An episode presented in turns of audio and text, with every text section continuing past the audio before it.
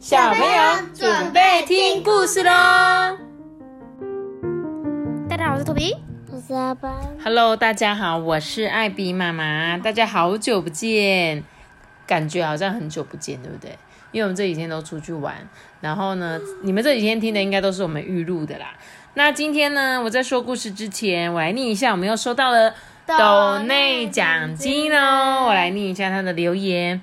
亲爱的艾比妈妈，你好，我是六岁的 Harper 糖糖，我超级喜欢你，托比阿班说故事哦，特别是小田鼠的神奇种子跟当鸭子遇见死神，对这这本故事书我也好喜欢哦。坐车时有你们陪伴着说故事，让我不无聊。我要谢谢你们，I love you。如果有机会，希望能听到艾比妈妈分享布姆博士的系列的绘本。我我有大概去搜寻一下布姆，这是怎么念？布姆博士，布姆博士系列的感觉很好看，所以呢，我就立刻先预约了一本。等到我拿到书的时候呢，再来跟你一起分享。对，再跟你讲听。然后呢，非常谢谢糖糖哦，谢谢你。懂内我们还有我还有看到你给我们五颗星的留言，对不对？我看一下你在我们 p a c k a g e 上面的评论是每一则故事都生动有趣，大人小孩都很喜欢。谢谢艾米妈妈阿班托比，然后也真的很感谢你，就是支持我们，对不对？对。然后呢，希望你呢能够开开心心、快快乐乐的。然后我也很喜欢那本《当鸭子遇见死神》，你跟我一样哎，我也超喜欢那本故事书的。然后呢，喜欢。你也喜欢哦。好啦，是有人说喜欢鸭子遇见死神，真的哈、哦，我觉得这本故事很好看，很好听。如果你们有机会的话，也可以去搜寻一下这样。然后总之非常谢谢你们，掌声鼓励，感谢糖糖。谢谢糖糖。好，那今天呢，我要讲这本故事啊，跟我们最近的节日很有关系。我这两天应该都会讲到有关于我们中原普渡的事情。不知道小朋友在家有没有说，哎、爸爸妈妈说，哎、我们要来拜拜了哦，要来普渡喽。那你们知道为什么我们要普渡吗？可能不是很清楚，对不对？对。那我就今天来讲这本故事给你们听。今天要讲的这一本啊，跟普渡有关的呢，叫做《木莲救母》。对，这就是我们今天要来一起念的故事喽。嗯，故事一开始啊，是在说有一个穿着袈裟的老和尚，然后啊，他就好像很饿的样子啊。两眼死盯着摊子上面的大饼啊，然后口中呢一直念着“阿弥陀佛”，哎，大善人呐、啊，你们行个好吧。他就像这些卖饼的人化缘呐、啊，就很想讨个大饼来充饥。你听得懂化缘是什么意思吗？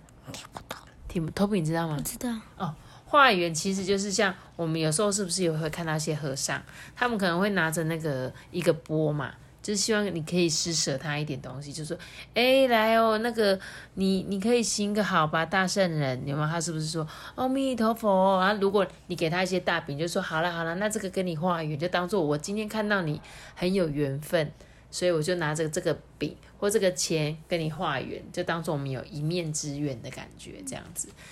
可是啊，这个卖饼的人脾气很大，他就说去去去，这个老和尚旁边去。这老和尚看他这么凶啊，可是一点儿也不生气，仍然呢、站在这个摊子旁边不动。卖饼的人火气更大了，一边骂一边把他赶走。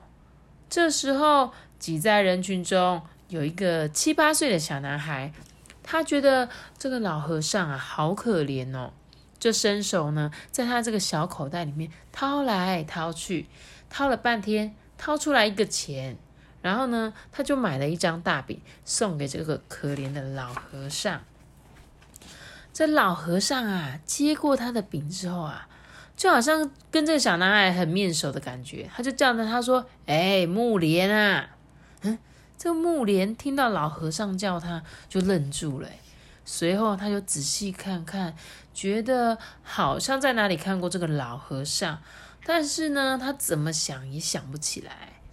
这老和尚看着这个木莲啊，在那边发呆，就摸摸他的头，就跟他说：“你呀，你不认识我是吗？”他就说：“嗯，认认识，嗯，不不不，我不认识你。这木莲一下点头，接着又摇头。哎，老和尚就很慈祥说：“你呀，你见过我，你也认识我哦。”木莲就很坚决说：“不不不，我不认识你啦。”老和尚啊就说：“好，好，好，那我们现在见了面，不就认识了吗？”这老和尚啊笑得木莲很不好意思，他就赶快说一声：“呃，再见，我要回家了。”就转身急急忙忙的跑回家去。一路上呢，木莲还是一直想说。这个老和尚是很面熟，到底是在什么地方见过啊？庙不是庙，他跑得上气不接下气，回到家直冲进大厅里。猛一抬头，面孔熟悉的老和尚就站在他的大厅中央。哎，木莲啊吓了一跳，以为刚才在街上碰到那个老和尚又追了过来，急急忙忙揉眼睛，仔细一看啊，大厅里什么也没有。就只有厅中供奉的佛祖像哦。虽然这个老和尚像谁？像佛祖，是在他们家里的佛祖，你知道吗？对，就是有些人家中不是都会拜拜嘛，会敬奉一些可能像是文殊公啊，像我们家就是有土地公啊，然后文昌君啊、文昌帝君这些小庙，他就是不是小庙，就是神像。那他觉得这个老和尚居然就跟他们家的那一尊。佛长得很一样哎，从此之后呢，这白天晚上啊，木莲时常都会想到那个老和尚。老和尚慈祥的面孔呢，经常浮现在他的眼前哎。每当呢有出家的和尚到木莲家里来化缘的时候啊，他总是先跑出去，赶快把钱啊或者食物送给他们。但是啊，他的母亲却不喜欢他这样做。因此呢，他常常受到母亲的责骂。有时候啊，他母亲还会很不客气的把化缘的和尚赶走。哎，木莲虽然觉得这样子不太好，但是只好闷在心里，怕说出来顶撞了他妈妈，顶撞他母亲，让他生气。木莲的父亲呢，碰到这样的情形呢，总是从旁边啊帮木莲说一些好话。因为他父亲认为木莲小小这这样子的年纪，有一颗很善良的心，这是一件很好的事啊。日子一天一天过去了，木莲啊已经长大成人，但是对那个慈祥的老和尚啊，不但没有忘记，反而比小时候更怀念了。可是他自己也说不上来为什么会这样想他。于是呢，他就辞别了他的父母亲，哎，出家去当和尚了。他希望有一天能够找到他日夜思念的老和尚。你知道出家是什么吗？嗯，就是离家出走。其实不是，是出家的意思啊，就是他要去当和尚。和尚会怎样？去剃光头。然后呢，他们都只会穿着袈裟，就像刚刚那个老和尚出现的样子。然后你可能会去庙里呀，就说，呃，去帮助那一间庙。比如说你找一间你喜欢的庙，你可能问他说，我可不可以在这边？就是其实我不确定要怎么样可以去出家，但是我知道好像有一些寺庙是有收一些，只要你愿意去到那边，然后就变成和尚的这样子的样子。妈咪，可是和尚他们很老啊，他没老。其实和尚不用很老诶，就像这个木莲呐，他是他成熟，他就去当和尚了，他就出家了。像阿妈以前在彰化有去拜一间庙，那它里面就有一些师傅啊，那这些师傅可能在里面是没有领薪水的，但是呢，他们会帮这个寺庙打扫，然后呢，会帮助一些来庙里拜拜的人，这个就是和尚，他们不会像我们说哦去赚钱这样，不是哦。白天呢，他就会到处炫劝人行善，有没有？和尚就是这样嘛，跟你讲说，哇，你要多做善事啊。然后呢，他会把化缘得到的金钱跟食物呢，留下一点自己用，其他呢就全部都送给贫苦的人家了。做了就是悄悄的溜走，从来不会让人家知道是他做的哦。哦，这样你知道和尚在干嘛？嗯。但是其实我要说，和尚是真的很好吗？不见得，因为现在有一些人会假装自己是和尚，然后出来跟你要钱嘛。可是他真的有拿去做什么善事，我们不知道。对不对？所以不是说哦和尚一定都很棒，但是要说和尚不棒嘛，也不是，就是我们自己要去判断哦，好不好？嗯，天黑了，大树下、小草棚子啊、牛栏呐，或是马房里，只要能够避风避雨的地方，他就会停在那边。一年又一年，他到处不停的寻找哦，找遍了每一座寺庙，过了每一个村落，就是找不到他想要找的那个老和尚。有一天啊，他怀着失望的心情啊，恍恍惚惚，好像做了梦一样，不知不觉的走上了一座很高的山。山顶上呢，有一座气势雄伟的大庙。木莲啊，心里就觉得好奇怪哦。他走遍天下所有的地方，到过很多寺庙，为什么就是没有到过这里呢？他一边纳闷啊，一边悄悄的走进了这间庙。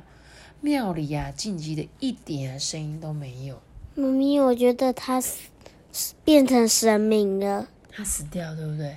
我觉得哦，所以他才会去到这个地方嘛。他刚刚是说他做梦这样子，我们继续念哦。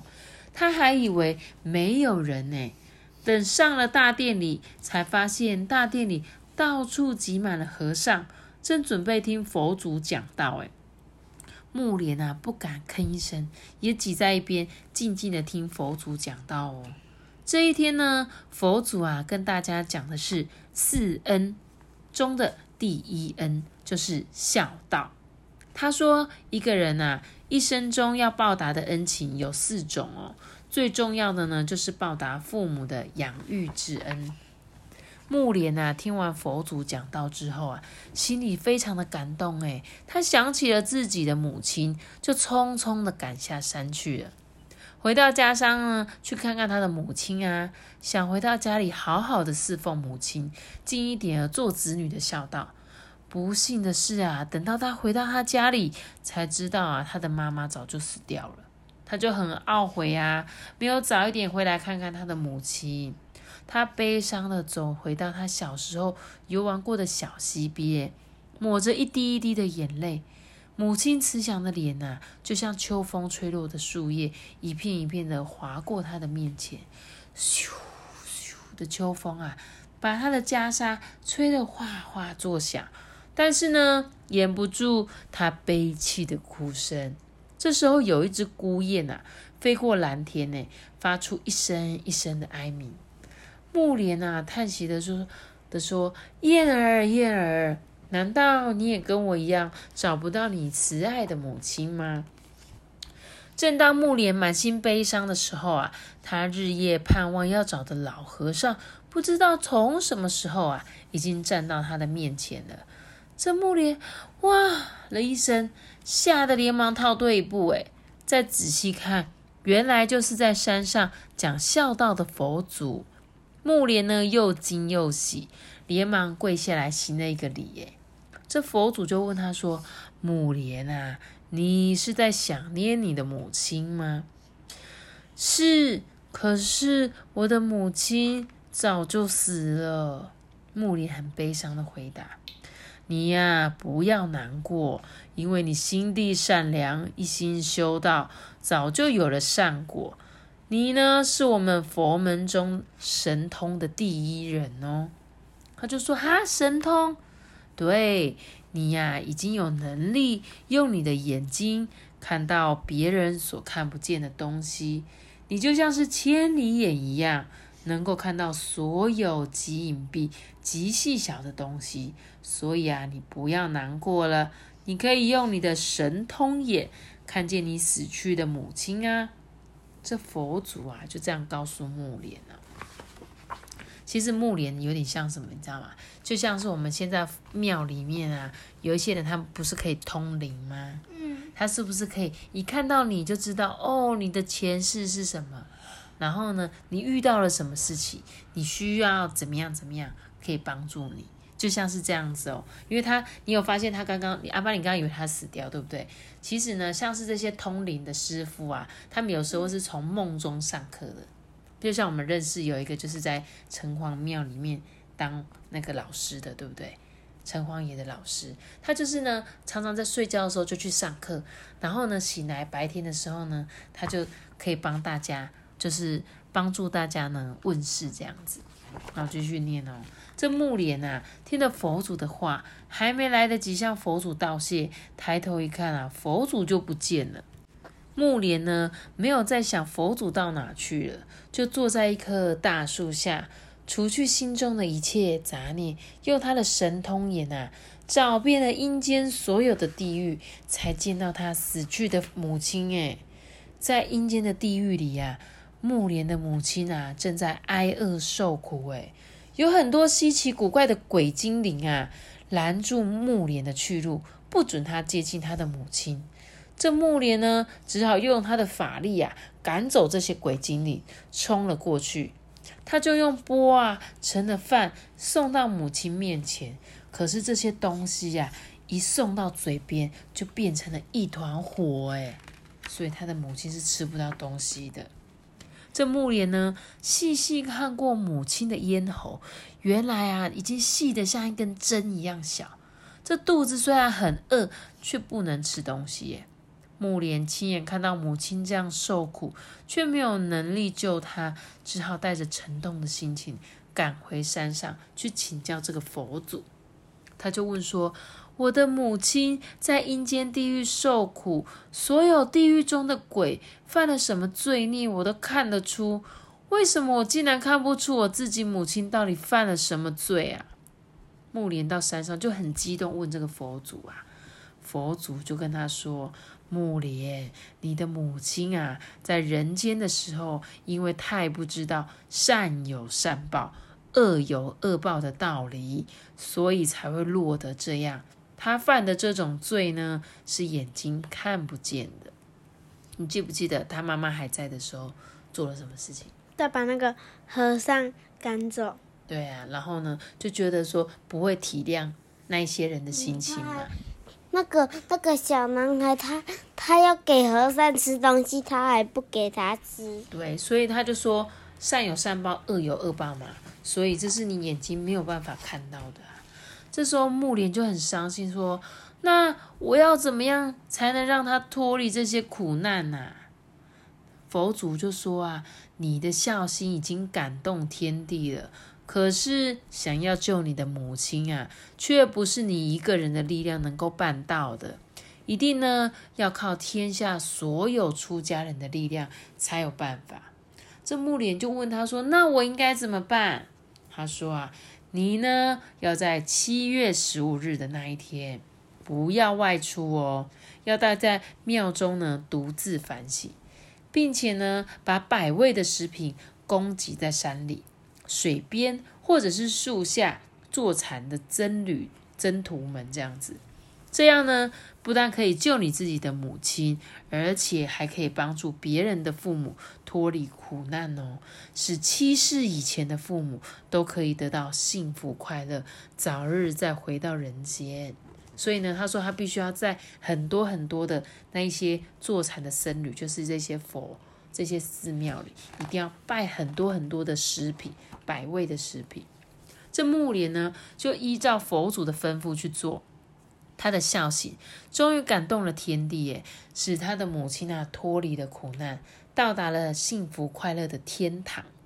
在很久以前呢，木莲孝行的故事呢，就一直是在我们这个。我们国家呢到处流传，后来啊渐渐变成了一种民间的习俗，所以在每年农历七月一日这一天呢，相传就是阴间的鬼门开的日子嘛，所有的鬼魂呢，他们都会被放出来。